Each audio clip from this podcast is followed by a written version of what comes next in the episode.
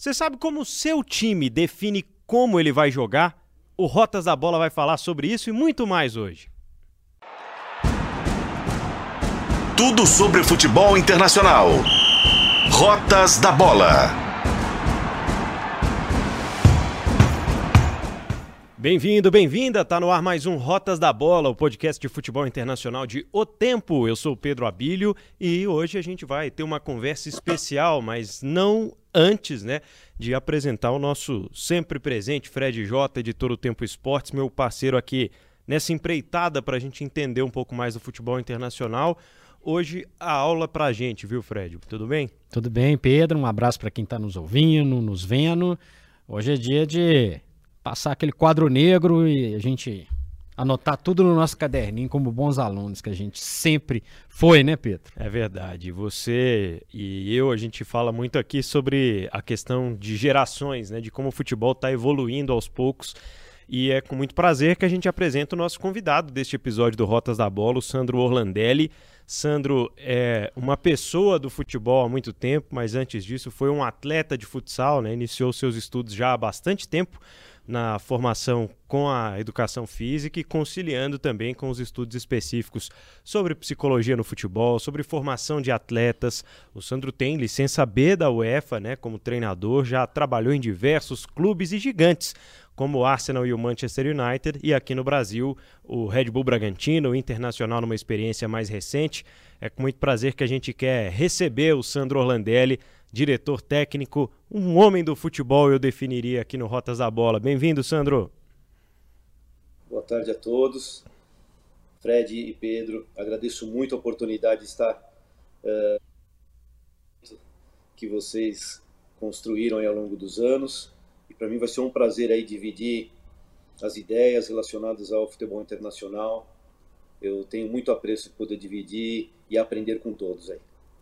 O que é que você é, entende por futebol internacional hoje, Sandra? Porque futebol está tão globalizado, né? Você mesmo trabalhou em, em, equipes que tinham membros de comissões técnicas de diversas partes do mundo, jogadores de cada vez mais é, diversas partes do mundo. O futebol realmente é hoje uma, uma ferramenta internacional, né?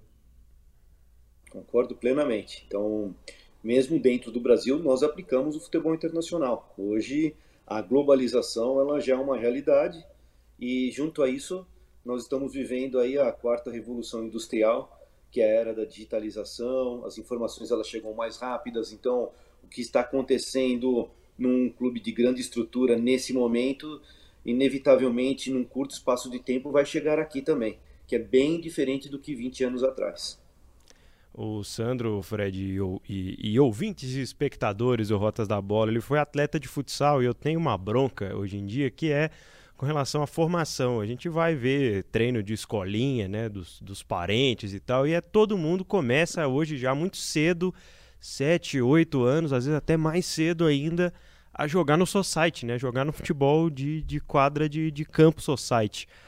Ô Sandro, o que é que você aprendeu com o futsal e, e trouxe enquanto um ex-atleta para o futebol? Como é que você, como uma pessoa que enxerga talentos no futebol também, vê a importância do futsal para a formação e essa diferença com o Society hoje? Bom, primeiramente o futsal, ele te possibilita uma situação de você tomar decisões sob pressão numa quantidade de eventos muito maior do que a do futebol de campo, porque o espaço é muito reduzido, a bola, você, o jogador sempre tem o contato com a bola e sempre tem a pressão. E que isso, isso acaba se replicando para o que o futebol moderno de hoje, que é muita pressão, espaço reduzido, desde o zagueiro até o goleiro mesmo, ele já recebe a pressão e ele tem que tomar as melhores decisões. Então o futsal, sem dúvida alguma, é um caminho que ajudaria, ajuda muito a esse tipo de desenvolvimento, principalmente na primeira, segunda infância, que as crianças elas têm um pouco mais de dificuldade quando elas se deparam a um espaço maior por uma questão da fase do crescimento e desenvolvimento, onde não está ainda desenvolvido a visão periférica, quando você não tem uma visão ampla de onde você está, então a primeira, a primeira reação é o medo que vem. Então, muitas dessas crianças elas elas têm dificuldade e também não recebem muito a bola. E isso faz com que ela não tenha oportunidade de errar, de ter essa experiência. Então, o futsal ele engloba tudo isso. O espaço reduzido traz mais confiança, Você inevitavelmente vai receber a bola e você vai ter que tomar as decisões, além do gesto técnico que você vai aprimorando ao longo do tempo. Então, o futsal é um dos, dos grandes caminhos que eu vejo que ajuda a desenvolver um talento. Tanto é que os maiores talentos que nós temos no Brasil passaram pelo, pelo futsal. Isso é uma, é uma prova real de que isso é um fato considerável. É, ô Sandro, é, é muito interessante quando a gente vê a sua trajetória numa área de formação de talentos, de psicologia, e o Pedro falou aqui na abertura. Você passou por dois gigantes europeus. E eu queria que você falasse, né, você falou do futsal, nós vamos levar para uma realidade um pouco diferente, para a Inglaterra, que não tem o futsal lá em cada esquina. A coisa é um pouquinho diferente. Como é que é esse processo de formação de atletas na Inglaterra? E aí eu acho que você poderia até falar para a gente um pouquinho, especialmente de Arsenal e Manchester United, que são dois formadores de atletas que nem sempre estouram, mas são dois formadores de atletas. Sim. Bom, é, a gente está falando da Inglaterra, que é o berço do futebol. Existe a tradição, a cultura e o orgulho em cima disso. Então não é, um, não é uma questão tão simples de você implementar uma, um esporte que, que foi iniciado aqui no Brasil, na América do Sul. Então existem um, existe um, um, um, existiu um processo de uma certa resistência que é normal. Sempre o novo ele ele vai trazer uma certa resistência. Porém, os métodos de treinamento, principalmente em espaço reduzido, que foram estipulados na Europa, que hoje todo mundo fala em espaço reduzido, ele é oriundo do futebol de salão. Então, quem é que veio entender isso foi o Rinus Mitchell, que na época, em 69, ele era o coordenador técnico do Ajax, e a proposta dele era de desenvolver talentos no Ajax e ser um, um, um clube e para um país competitivo também, principalmente com relação à, Alemanha. Eles são rivais. E Rinus Mitchell, na época, tínhamos no mundo quatro bicampeões mundiais. Uh, na Europa tinha a Alemanha e a Itália, ele tinha muito acesso ao que estava sendo feito em desenvolvimento. E na América do Sul tinha o Brasil e o Uruguai. E ele veio visitar o Brasil e o Uruguai, e aí ele conheceu um esporte chamado futebol de salão. E o que, que ele fez? Ele foi para o Ajax, introduziu de uma forma indoor, fechada, espaço reduzido, porém ele colocou grama, uma bola pequena, colocou a grama para que esses jogadores tivessem uh, essa oportunidade dessas tomadas de decisões. Então, o espaço reduzido ele é oriundo dessa implementação de Rinos Mitchell. Então, ela vem do futsal. É uma questão interessante que às vezes a gente não consegue é, correlacionar, mas uh, foi por esse motivo que que se iniciou esses, esses trabalhos de espaço reduzido na Europa. Vem oriundo do, do Ajax. Aliás, com relação. Né? Somos fãs falar. aqui do legado de Rinos Michels. Desculpa te interromper, mas eu não poderia deixar de falar. Não, brilhante. Ele é extremamente respeitado no, no, na Europa. Depois veio o legado junto ao, ao Cruyff, mas Rinos Mitchell ele deixou um legado fabuloso no, no cenário europeu. É, Aí vem essas oportunidades de Arsenal e, e Manchester United, que eram completamente distintas e épocas distintas também. No Arsenal, que eu, eu considero que tenha sido a maior experiência, a maior oportunidade de aprendizado que eu tive na minha carreira, porque o momento exigiu isso. Era um clube, na época, dirigido por um, um gênio, que é o Arsene Wenger, e que tinha, dentro do Arsenal, tem uma cultura do, da vanguarda. O Arsenal é o, é o clube que iniciou o primeiro sistema tático do mundo, que é o WM, pelo é, Eric Chapman. É, formação de números de camisa para identificar jogadores. Departamento de scouting foi o Arsenal que iniciou. Academia de musculação. Então o Arsenal tem essa cultura da vanguarda, isso está no sangue, está no DNA do clube.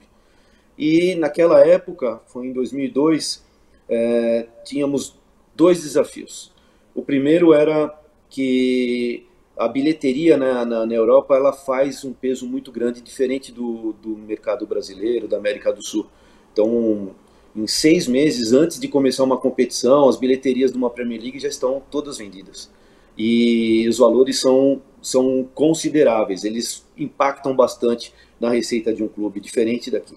Uh, além da televisão, além da, do marketing, uh, isso é um peso importante. Então, fica para terceiro plano a venda de jogador. Só que qual era o objetivo? Nós tínhamos Highbury, que também é um, é um, é um lendário estádio, mas que tinha uma capacidade muito pequena de, uh, de público.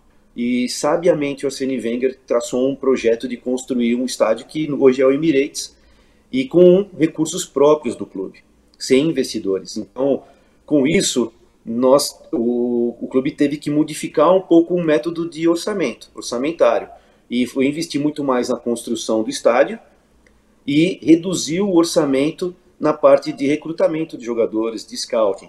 E nós tínhamos um, uma meta, é, recrutar jogadores com valores bem menores do que os nossos uh, competidores. E, ao mesmo tempo, seriam jogadores jovens, teríamos que desenvolvê-los e eles competirem para a gente continuar disputando uh, a vaga de Champions League e estar entre os primeiros numa Premier League, que não é fácil na Inglaterra. A competição ela é de altíssimo nível, todos todos os clubes ali têm uma história grande e, e são muito, uh, muito competitivos. E, e, isso nos obrigou a gente conseguir desenvolver um método de recrutamento. Nós tínhamos uma, um método próprio de recrutamento que foi criado pelo Arsene Wenger e Steve Rowling foi a pessoa que encabeçou todo esse processo. E a gente encontrava jogadores aí com 16 anos de idade para trazer para o clube e traçar um plano de desenvolvimento em dois anos para que ele tivesse o padrão, método de jogo do, do Arsenal. E isso aconteceu com Van Persie, com Fábricas, Clichy, Alex Song, e considero que tivemos sucesso. Quando a gente está competindo contra um Chelsea que contratava um Roy Phillips, lateral direito, já que nós chamamos de produto final, né? um jogador que chega no estádio, já vai jogar e vai dar o resultado por 30 milhões de libras. Nós estávamos contratando um, um Gel Clichy por 3 milhões de euros, desenvolvendo com 18 anos, colocando no campo, jogando uma Champions League, uma Premier League, para se classificar para a próxima temporada e dando recurso para o clube. Então, eu considero que esse foi um, um, um momento mágico, que único que eu tive a oportunidade de vivenciar. Já no Manchester, foi numa outra época, na época onde já estava impactada essa, essa uh, quarta revolução industrial, e ali a gente aprendeu a desenvolver um outro método de scouting, aonde uh, nós começamos a quantificar o que é qualitativo, que o jogo, o, que o, as ações do jogador elas são qualitativas e você quantificar isso e ter parâmetros que é o grande desafio. Então, com, com essa inteligência que nós tivemos, um suporte incrível de tecnologia, a gente aprendeu também a ter esse tipo de entendimento que hoje é uma realidade uh, que é um caminho sem volta. Né? Legal demais. Eu queria que você falasse um pouquinho, Sandro, sobre as experiências né, é, no São Paulo e no Corinthians como treinador de base no início da sua carreira, que te fizeram chegar no, no Arsenal e contribuir com essa formação de, de talentos. Como é que foi essa transição, principalmente as diferenças, né, de ser um, um, treinador, de lidar ali com, com as formas de jogo e de passar a entregar novos talentos ou possíveis novos talentos a um clube do tamanho do Arsenal. Perfeito. Bom, as coisas elas, elas às vezes elas não são da forma que a gente imagina, que a gente queira construir. A gente tem uma ideia, né? A gente tem um, um padrão, um, uma forma, um método de, de construir um caminho, mas como em tudo na vida, tem direções que elas vão te, te conduzindo e você não controla. Então, naturalmente, um ex-jogador de futsal, é, que também era um, um jogador mediano, é, formado na área de, de, do movimento do esporte, a tendência seria é, começar a entrar no meio do, do futebol como um preparador físico, alguma coisa nesse sentido. Mas não foi o que aconteceu. Logo que eu parei de jogar, eu, eu ingressei como um técnico de futsal feminino, Dali me deram um acesso uh, para que eu tivesse oportunidade, e sou muito grato até hoje pelas pessoas que me ajudaram, para ter um acesso para trabalhar no futebol feminino do São Paulo, como auxiliar técnico. E ali eu tive o acesso nas categorias de base, onde eu fui um auxiliar da categoria sub-15 do São Paulo. E isso me ajudou muito, é, foi uma, uma entendimento do que era aplicado no futsal, já entendi um pouco da ciência do esporte e vendo o que, que eu colocaria com a minha experiência na prática do, do jogo em si, que é, que é o futebol. Então, foi um momento que eu pude errar bastante, que eu tive essa, essa oportunidade. E, e logo em seguida, no Corinthians, é, foi uma oportunidade de eu ser um técnico da categoria sub-16, aonde ela não tinha tanta visibilidade. Geralmente no Brasil, as categorias uh, sub-15, sub-17, sub-20, que elas têm mais, mais visibilidade, principalmente uh, na, na época, 20 e poucos anos atrás, eram mais impactantes isso. E com isso eu consegui ter uma oportunidade de desenvolver uh, um projeto de desenvolvimento individual dos talentos e também ajudar a organizar as peneiras do Corinthians, que na época, não sei como é hoje, mas na época era muito no terrão, e nós tínhamos uma quantidade de escolas de futebol espalhadas no Brasil inteiro. O Corinthians tinha 65 ou 70 escolas de futebol. E nós conseguimos ajudar a organizar, criar método e processos para que essas escolas também fossem um primeiro filtro de peneira para o clube. Tudo isso me ajudou a estar desenvolvendo o meu olhar, principalmente jogadores que tinham mais dificuldade. Lá no Corinthians, é, vivenciamos com jogadores como o William, que hoje joga no Fulham, Dentinho, vários jogadores que tiveram uma repercussão mundial, mas que nessa idade, nesse momento, ainda era muito precoce você ter uma, uma previsibilidade. Isso nos ajudou bastante a, a gente entender qual, é, qual seria esse processo de desenvolvimento. Como também no São Paulo, Kaká, entre outros jogadores. Né? Então isso me ajudou bastante. E quando tive a oportunidade de, de fazer um estágio no Arsenal, é, eu consegui ter ferramentas de discussão da realidade do que é o futebol brasileiro, principalmente do talento, e foi onde chamou a atenção do pessoal para me fazer um convite e, e, trabalhar no Arsenal. Foi onde começou o processo de scouting na minha, na minha vida. Ô Sandro, a gente falou tanto do Arsenal que eu queria continuar um pouquinho nesse assunto. É, esse olhar que você agregou ao Arsenal num processo de transição que às vezes as pessoas têm uma certa dificuldade de entender como funciona um processo de transição do porte que o Arsenal comandou. Saiu de um período de várias estrelas para um período de apostas, a gente pode dizer assim. Você acha que hoje o Arsenal, disputando cabeça a cabeça, como disputou a última Premier League e parece que vai disputar essa também, é um fruto daquilo plantado lá atrás, que teve também sua participação?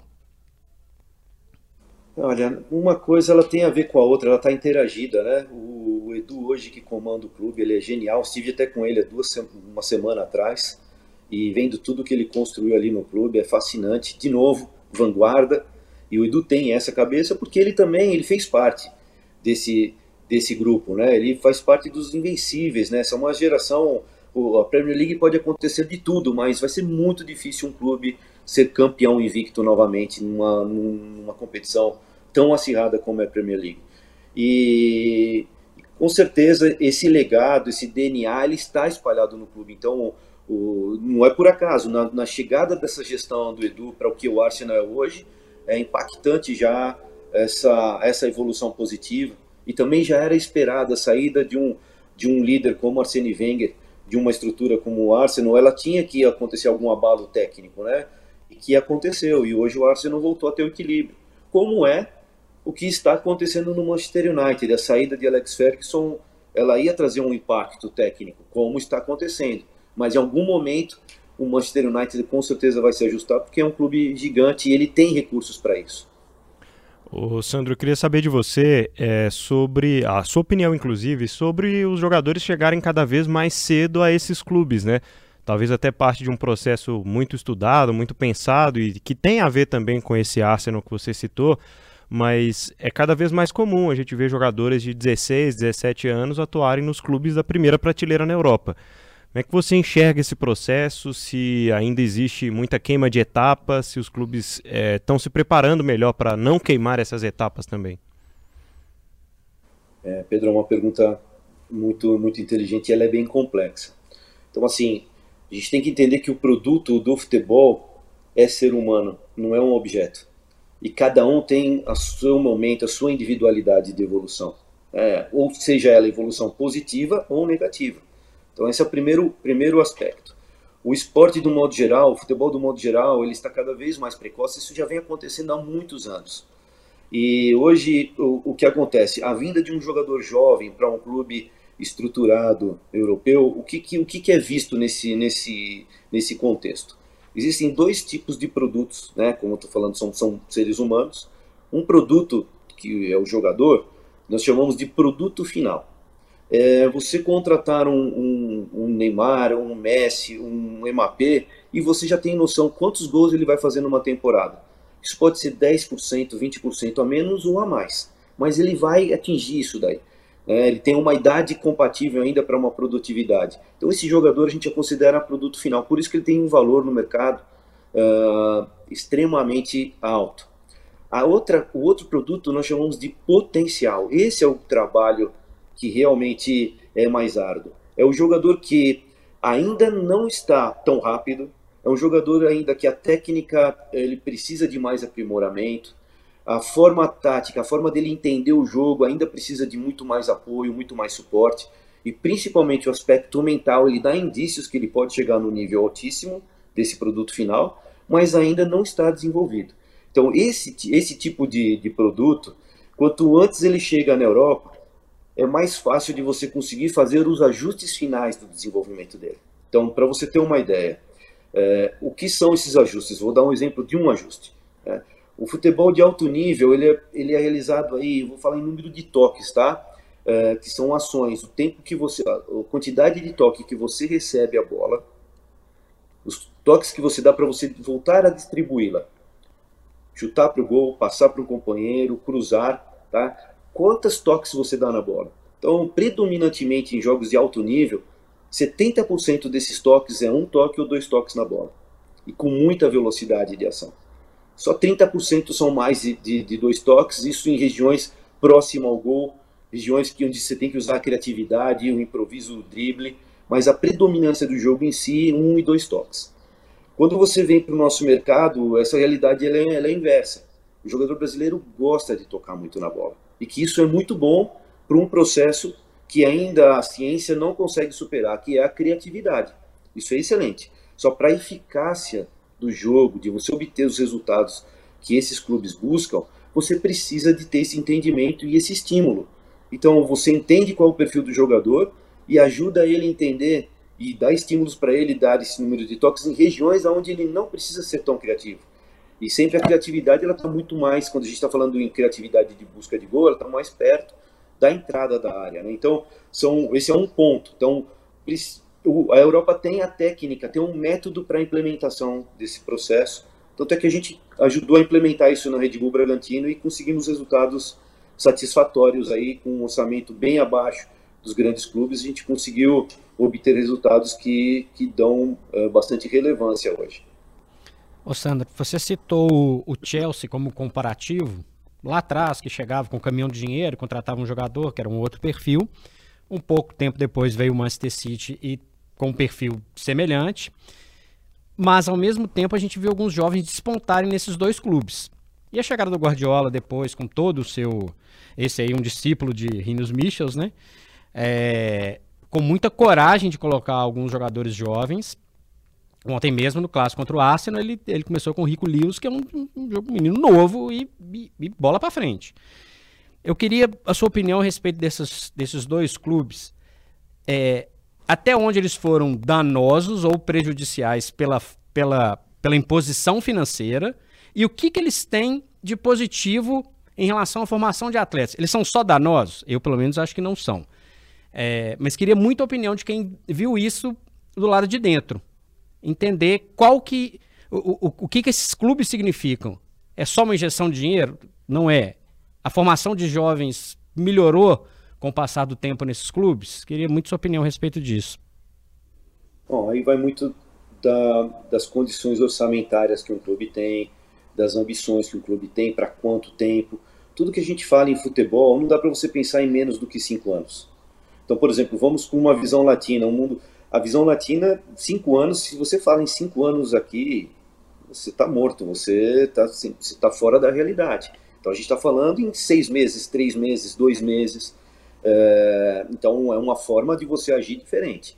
Esses clubes, por exemplo, o Klopp, por exemplo, é, olha quantos anos ele demorou para ter conquistas e se consolidar na Inglaterra, e hoje ele é o que é.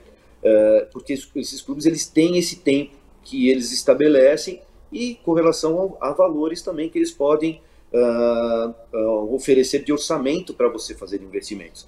Sem dúvida alguma, o Manchester City é uma potência em termos de investimento, mas nem sempre você comprando os melhores jogadores significa que você vai ter o um melhor resultado.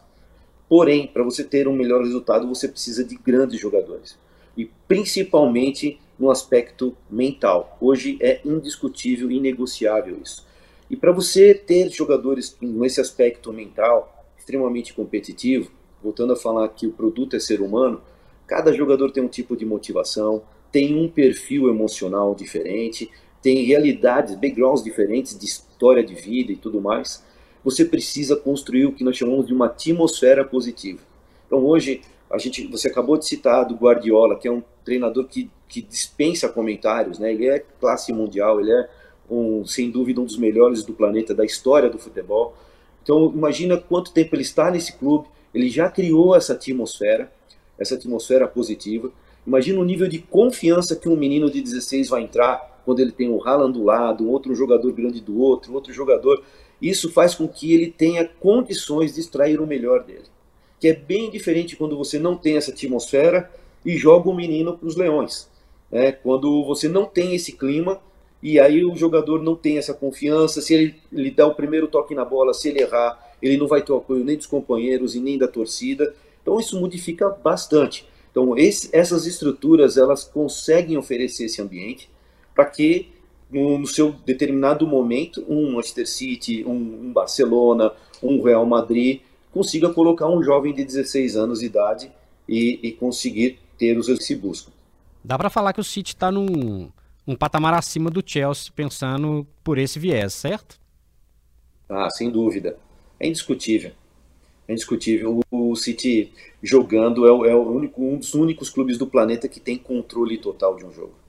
É lógico, um jogo ou outro, né? Ele tem um pouco de dificuldade. Agora, esse final de semana, teve um jogo contra o Arsenal, que foi um jogo extremamente estratégico. Né? Então, uma situação ou outra, mas a predominância que o City hoje realmente é o, é o grande bicho-papão desse, desse uh, nível de, de, de futebol que a gente está falando. Mas isso é uma questão de tempo, né? Eles, for, eles construíram isso. Então não foi só o dinheiro. Teve método, teve processos, foi tudo construído para que eles conseguissem chegar nisso. Hoje mesmo os grandes clubes do planeta, que como são essas marcas, Real Madrid, eles também têm uh, planos, projetos de, de pelo menos conseguir chegar no, no seu, no seu elenco 50% de jogadores desenvolvidos na sua categoria de base que seriam clubes que não precisavam. O Real Madrid é um clube, é a maior marca do mundo, ele não precisa disso. Ele compra um jogador hoje, em uma semana só de camisa que ele está vendendo na, na Ásia, ele já pagou metade do investimento. É absurdo a receita do, do Real Madrid. Mas eles têm esse plano, eles estão colocando em prática, porque hoje o mundo está indo para essa questão de sustentabilidade. Não tem como, é uma questão que vai acontecer uh, também no futebol. Ô Sandro, qual que é a estrutura ideal, na sua opinião, para esses processos e métodos acontecerem? Como é que era lá em 2002, quando você passou a ter esse contato de perto né, e dentro do futebol europeu? E se tem muita diferença com relação a hoje? Eu falo em termos de investimento em análise de desempenho, é, qual o tamanho de uma equipe de scout ideal, como é que isso é construído né, para chegar a esses métodos e processos que você citou? E qual a distância Bom. disso para nossa realidade aqui no Brasil, né, Pedro? Também é. Olha, é, primeiro assim, ó, você entender o tamanho que você tem. Quando a gente fala de um Arsenal, eu, a gente falou de toda. É difícil você entender o que, o que é isso, porque o Arsenal não foi campeão de uma Champions League. Ele não fez o marco que recentemente o Barcelona fez com o Ronaldinho Gaúcho, com o Messi, né? Então, mas ele chegou perto e não conseguiu. Então, de repente, ele fica um pouco distante de você conseguir enxergar isso. Mas o Arsenal faz parte de uma das grandes equipes do planeta. Ele tem um orçamento que, que dá condições para isso. Então, na época, nós éramos 46 scouts no mundo só para a equipe principal. Né? Então, nós tínhamos essa condição.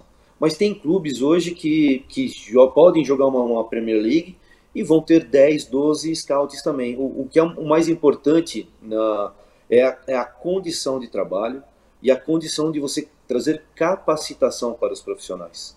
A outra questão que é, que todo mundo fale a mesma língua dentro de um clube. Entender qual é o projeto que o clube tem, qual é o conceito que o clube vai jogar, quais são os perfis de jogadores que você vai jogar, qual é o trabalho que você vai fazer com isso. Se você tem um jogador de 18 anos, esse jogador ele não pode jogar mais do que 3 mil minutos no ano. Né? Agora, se você tem um jogador de 25 anos, esse jogador pode chegar perto a 5 mil minutos de jogo no ano. Então, tudo isso tem que ser conversado. Então, todas as áreas elas têm que ter interagidas, falando uma mesma língua, é, pisar em cima do orgulho, da vaidade. Então, isso aqui é o mais importante dentro de uma estrutura e não a quantidade de profissionais envolvidos, mas sim a qualidade deles e o acesso a eles terem entendimento do projeto e o acesso a eles terem a condição de capacitação.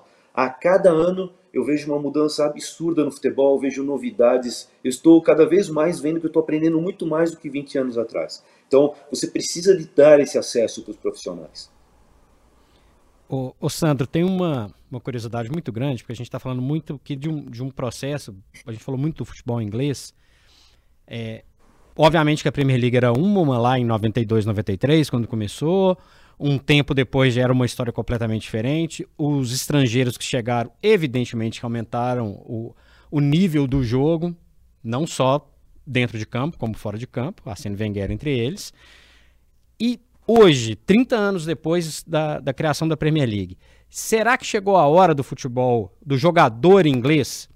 Você falou do Real Madrid, o Real Madrid contratou, para mim, o principal jogador da temporada até agora, que é o Bellingham, que custou mais de 100 milhões que é uma coisa que não era tão comum assim a gente vê até pouco tempo um, um, jogador inglês ter essa esse estouro. Tem o Harry Kane, mas era um outro perfil, um jogador que chega ao Bayern um pouco mais velho. Chegou a hora, acho que o futebol inglês está colhendo os frutos de todo esse processo de transformação num, num alto nível.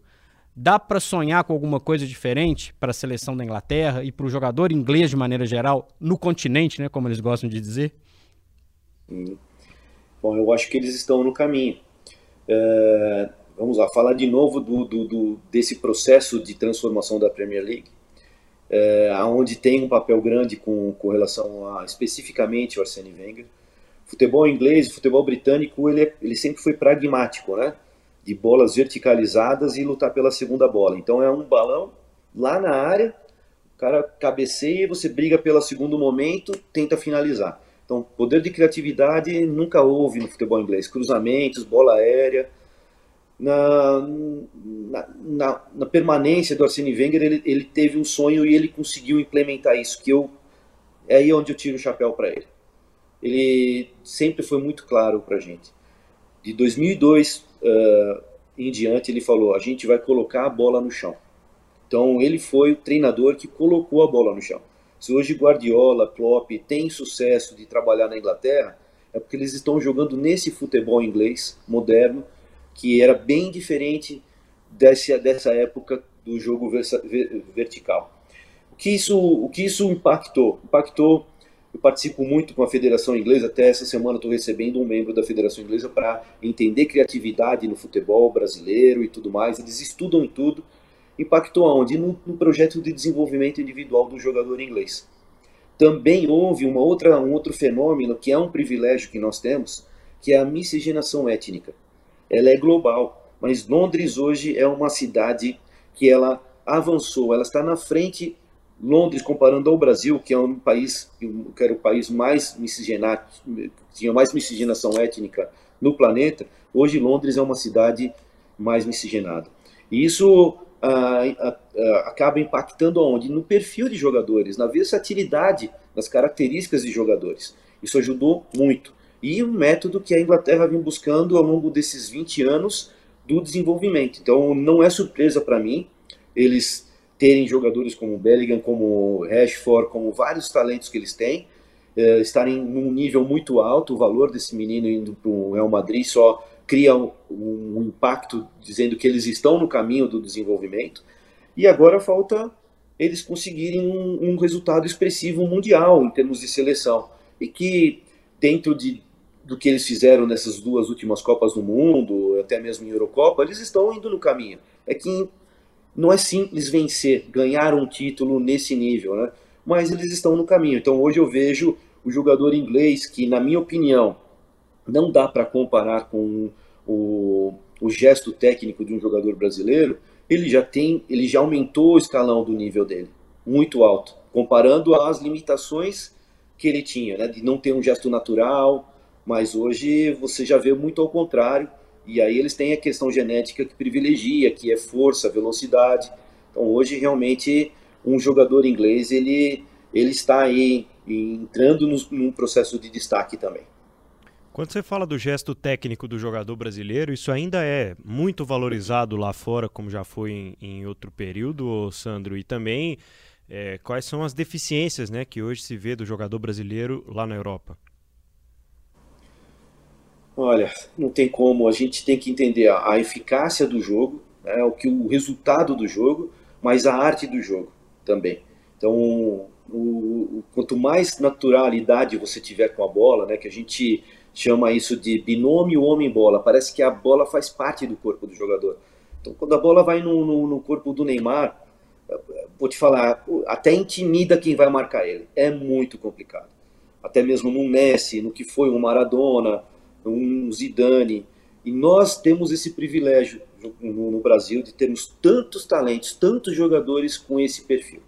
Então, isso é um ponto, porque essa criatividade, essa imprevisibilidade, de induzir o jogador adversário para um lado e sair para um outro, vai muito da, da naturalidade do seu gesto.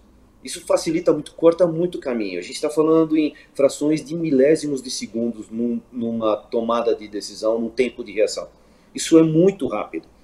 Uh, agora, aonde é o, o ponto que, que, que, que, talvez seja o maior desafio para nós no Brasil, que eu penso, que é justamente no momento em que você não precisa de aflorar esse seu gesto, o quanto eficaz você é para jogar para o seu time, o quanto rápido você consegue fazer com que o jogo seja rápido.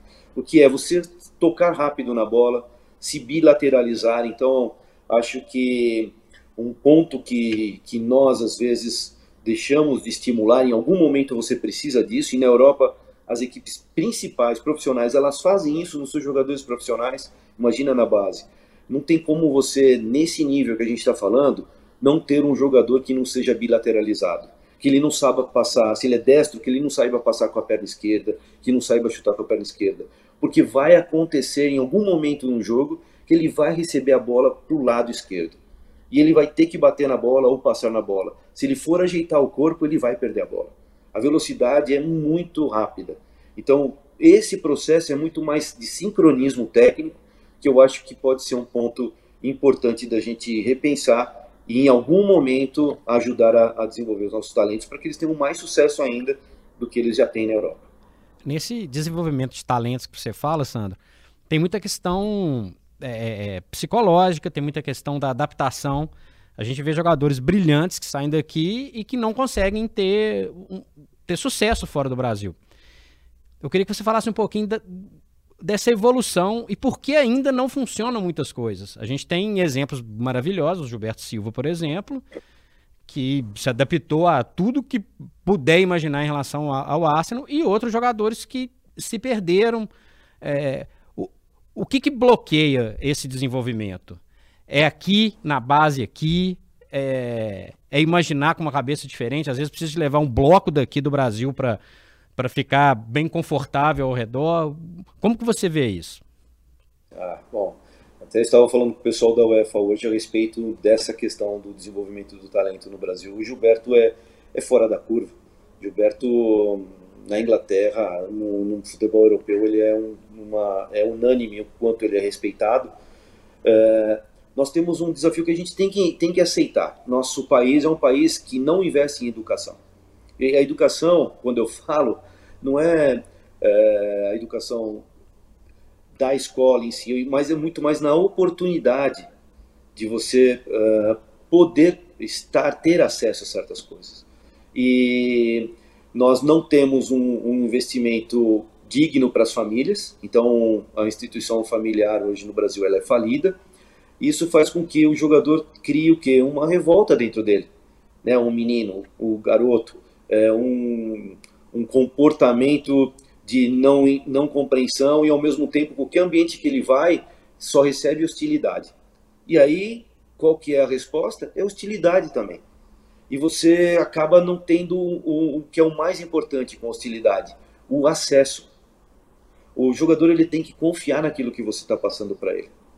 Você tem que ter acesso, ele tem que permitir abrir um portal de acesso, de olhar no olho, conversar com, com ele e ele poder realmente falar, putz, eu quero aprender. E quando ele não está entendendo, não estou entendendo, e você ter a paciência, porque o processo de aprendizagem para um jogador brasileiro, um jogador predominantemente estou falando, tá? Não estou falando de um jogador como um Kaká que vem de uma outra realidade.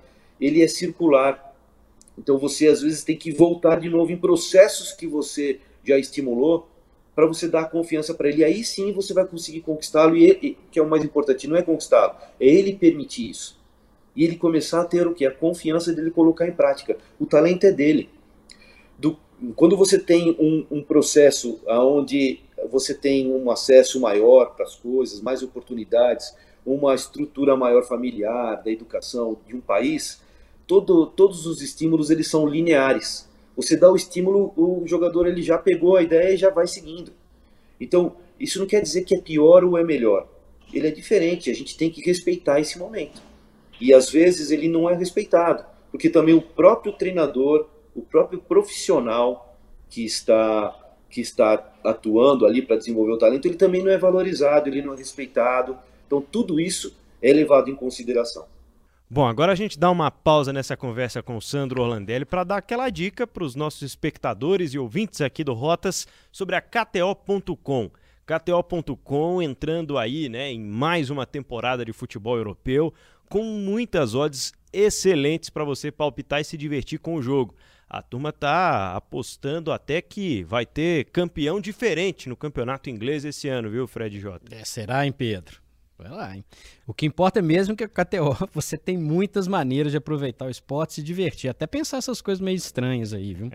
Mas sempre brincando do jeito responsável, viu, gente? Se você tem mais de 18 anos, entra lá na kto.com e faça seu cadastro, porque a KTO é onde que a diversão acontece. É isso, sempre com responsabilidade. Quem está começando a palpitar lá na KTO tem projeto aqui de O Tempo com o nosso cupom de desconto com a KTO. É só escrever lá no cupom O Tempo, tudo junto, e você ganha 20% de bônus. KTO.com, onde a diversão acontece.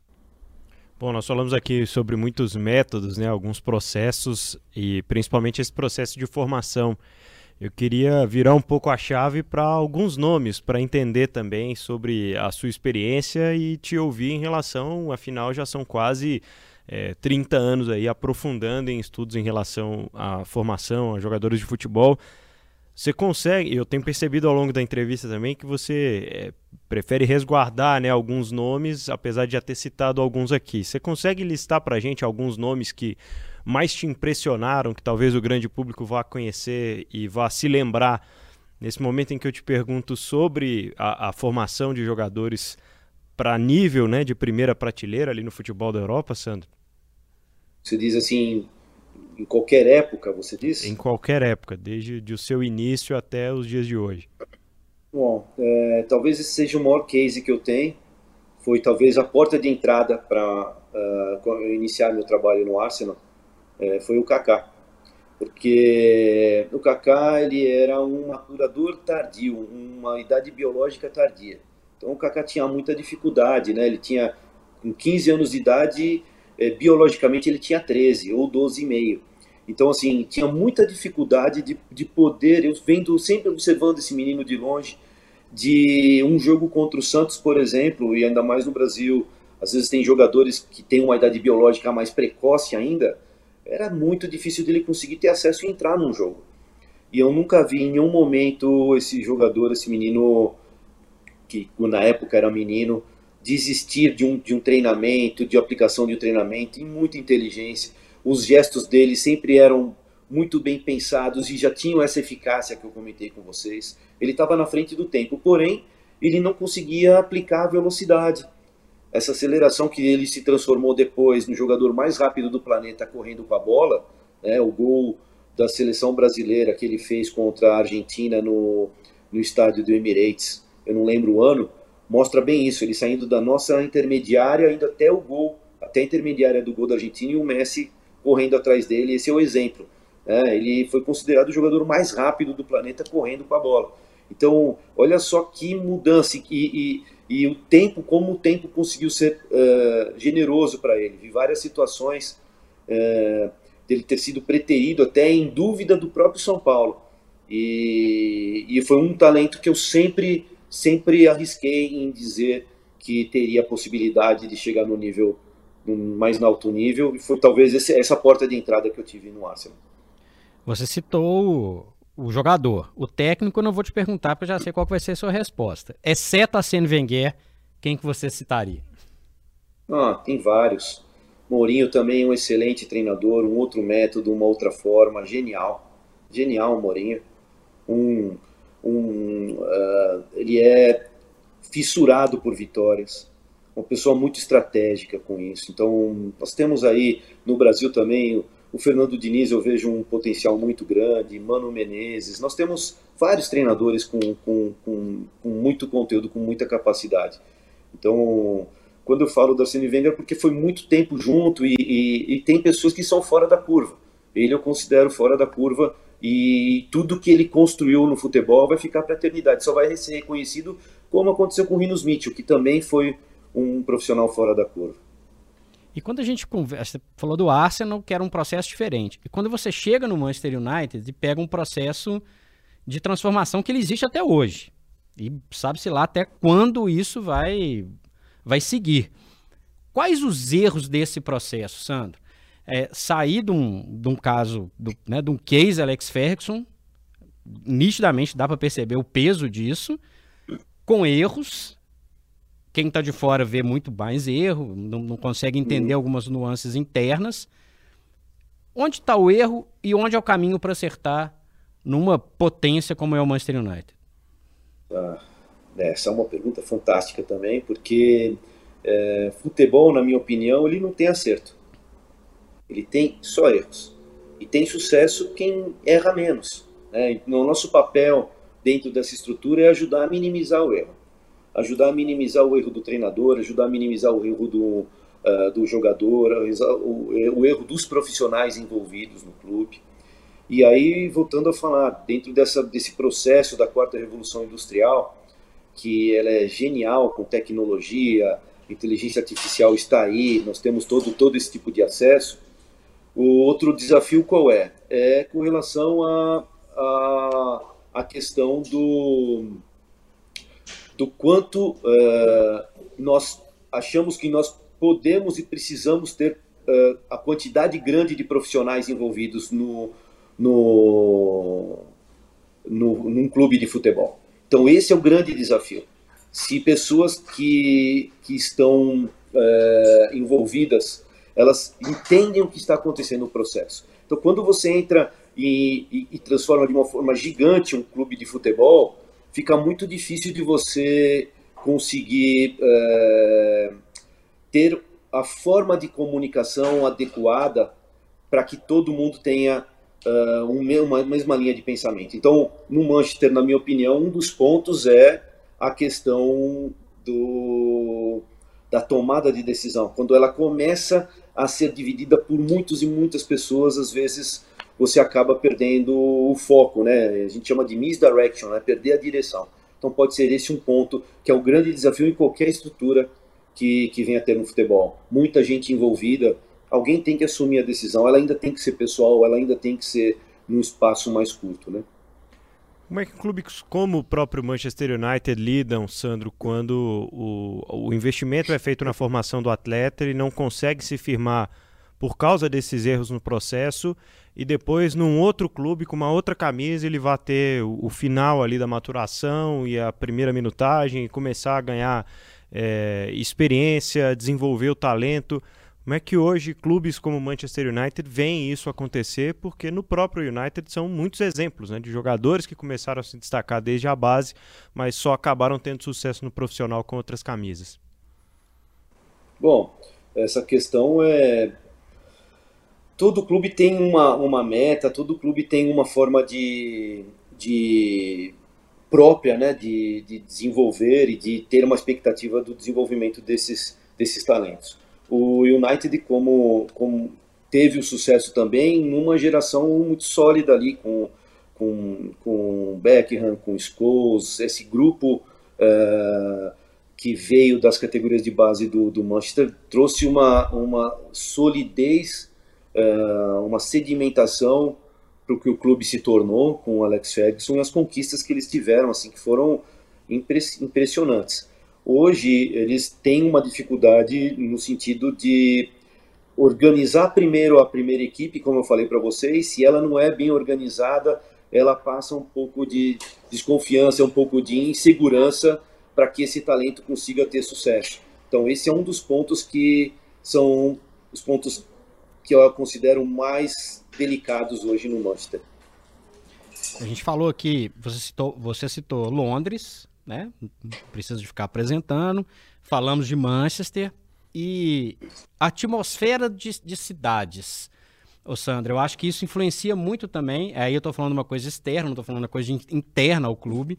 Mas o quão importante é ter uma cidade apaixonada por futebol, que vive em torno do futebol. Claro que Londres, especialmente, tem inúmeras outras atrações. Qual cidade que você falaria que tem essa paixão do futebol mais à flor da pele e o tanto que isso influencia no crescimento de um clube? Bom, falando em Europa ou no modo geral, você diz? Eu, eu queria saber sua opinião sobre a Inglaterra, de, num primeiro momento, e depois de modo geral. Ah, é, Manchester e Liverpool são impressionantes. Aliás, é, assistir um jogo no Anfield é impactante. Então, eu diria para você, assim, a Inglaterra toda ela tem uma história brilhante. Você vai num jogo da quarta divisão, você vai se deparar com com um público, com uma, uh, uma emoção muito grande num jogo da quarta divisão, porque ali tem uma história, tem um berço de um, de um, de um processo do início do futebol. Então, toda a Inglaterra ela tem esse espírito, ela respira isso.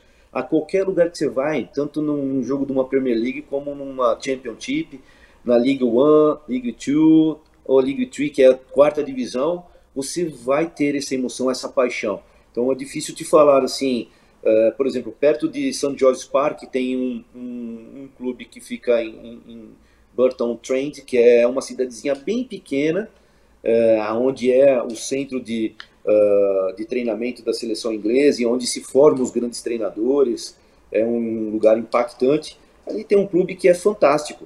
Você vai ali, é público para 5 mil pessoas, hum, sempre tem gente na porta querendo entrar, uma festa, um negócio fascinante com relação aos pubs lotados, mas sem dúvida Londres, Manchester e Liverpool, pela história da grandeza dos clubes que tem dentro dessas cidades, é o que mais impacta.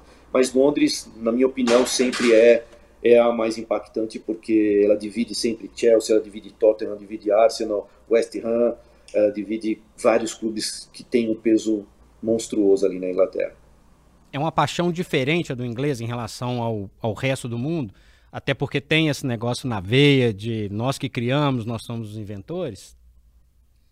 Eu acho que são, são formas diferentes por uma questão cultural, o clima, a característica de um, de um britânico, comparando a nós latinos, a nós brasileiros, ao argentino. Então, são formas diferentes de expressar a emoção, o amor, o sentimento, mas é, ela, eu não diria que seria melhor ou não, ela é diferente, ela, ela é particular, é, os pubs são muito utilizados para o futebol. Também, também não adianta a gente achar que tudo é maravilha. Também existe um risco muito grande de, de violência, mas ela é muito controlada, porque o governo, aí volta que eu, eu volto a te falar, existe a presença, o governo está, está presente para a população. Então, a cada.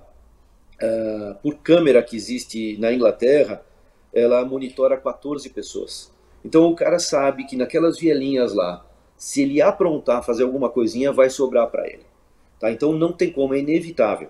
Então por isso que não existe essa violência. Não porque não queiram ter, é porque não tem como ter. Então é uma forma de você controlar e deixar esse jogo, a estrutura mais uh, amistosa possível e virar um, realmente um evento seguro. Legal. Ô, Sandro, sobre os outros países né, nos quais você trabalhou, queria que você citasse algumas experiências para a gente e o que é que você carrega na bagagem aí sobre processos internos né, de formação de atletas, de lidar com o departamento de futebol e que você acredita que tem alguma relação com esses locais, né? Citando aqui Suécia, Arábia Saudita, que a gente fala tanto aqui no Rotas da Bola também. Bom, é... eu diria muito mais aí no Japão. É, o método, desenvolvimento individual igual, igual a Inglaterra tem, ela é incrível, porque ela sabe da limitação do talento que ela tem. Ela sabe, os ingleses sabem que o melhor jogador do planeta é o brasileiro em termos de talento, mas talento não dá título. Ele é o caminho para isso.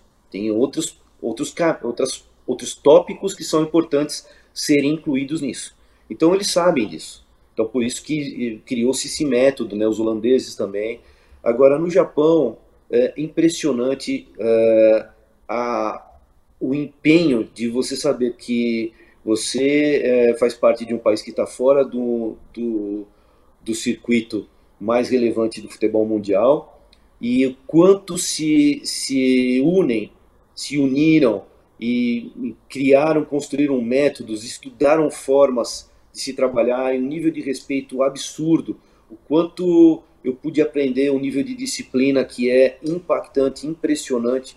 Uh, eu acho que o Japão foi um, um, país que eu pensei que eu ia ensinar e foi um país, um dos países que mais eu aprendi.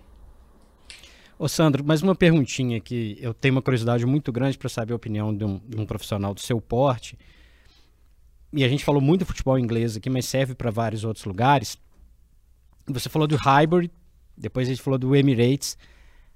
Aonde que está o peso de, dessas transformações todas que a gente vê, de perder um pouco a essência lá atrás? Da, daquela estrutura do Highbury tão acolhedora, tão bacana. O Goodson Park agora né, vai para o chão e vai se tornar um. O Everton vai jogar num estádio hiper moderno. É, eu, como apaixonado pelo futebol, eu, eu, eu, fico fascinado com esses estádios da Inglaterra antigos que ainda conseguem passar por um processo de transformação sem perder a essência. E eu vejo uma pasteurização muito grande das arenas, muito semelhantes. Vale para o Brasil também. Eu queria saber o seu olhar sobre isso, porque você passou do, exatamente nessa, nessa linha tênue. Emirates e, e Highbury é muito, muito significativo nesse processo. Perfeito, Fred. Bom, vamos lá. É, como eu falei para vocês, tudo é um processo de evolução. Nós evoluímos. Não, não dá para você é, é, negar que com a revolução industrial, com tecnologia, com marketing, com digitalização, social media, você não vai impactar no seu produto. Então, primeira questão, é, o que, que é feito? É um, é um, um, estádio como esse é feito muito mais para ter a quantidade de público é o que vai ser o, o produto final, que vai dar o que é a receita para o clube, mas o que se é pensado é de uma forma geral para específica. E geral o que é? O conforto e a acessibilidade que o público tem é muito melhor do que um estádio antigo. Então, é, Highbury, sem dúvida alguma, está no nosso coração, de quem viveu isso, só que não dá para comparar o que Emirates oferece. Número de serviço, você pode, se o jogo é 4 horas da tarde, você pode chegar a 10 horas da manhã ali, porque vai ter alguma coisa para você fazer, dá tempo de você chegar.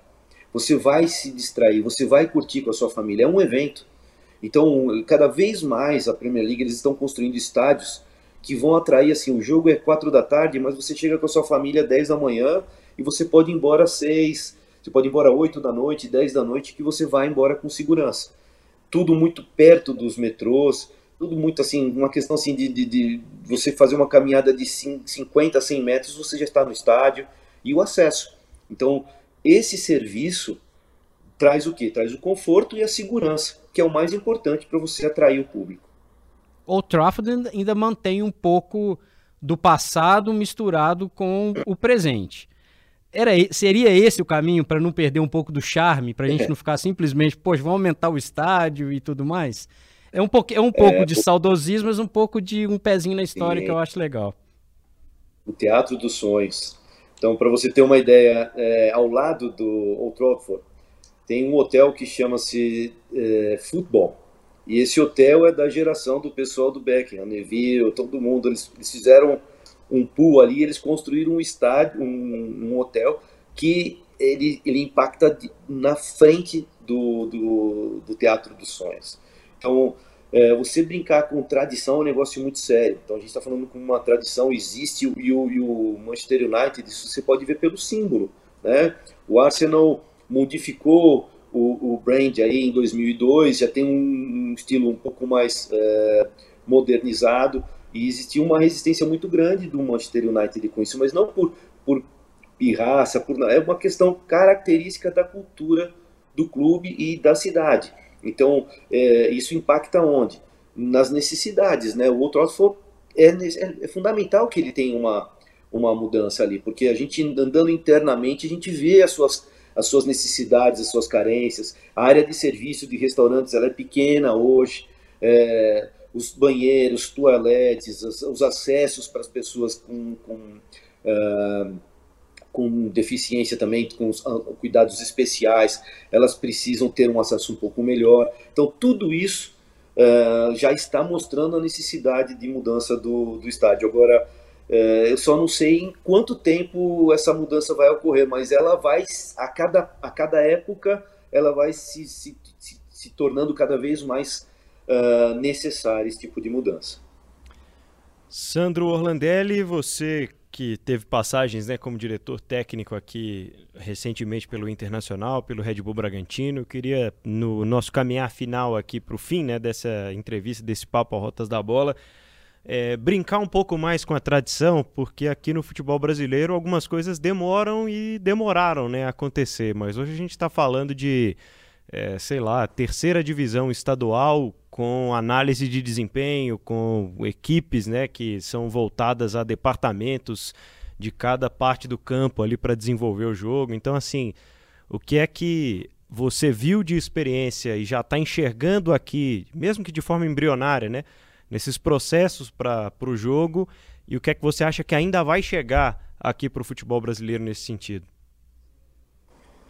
Bom, vamos lá. Várias coisas, né? Por exemplo, quando eu chegava aqui, eu fui o primeiro brasileiro a trabalhar num clube inglês na área de scouting, né? Falava que eu era scouting, todo mundo achava que eu iria anotar número de passes, número de finalizações, eles não entendiam o que é isso.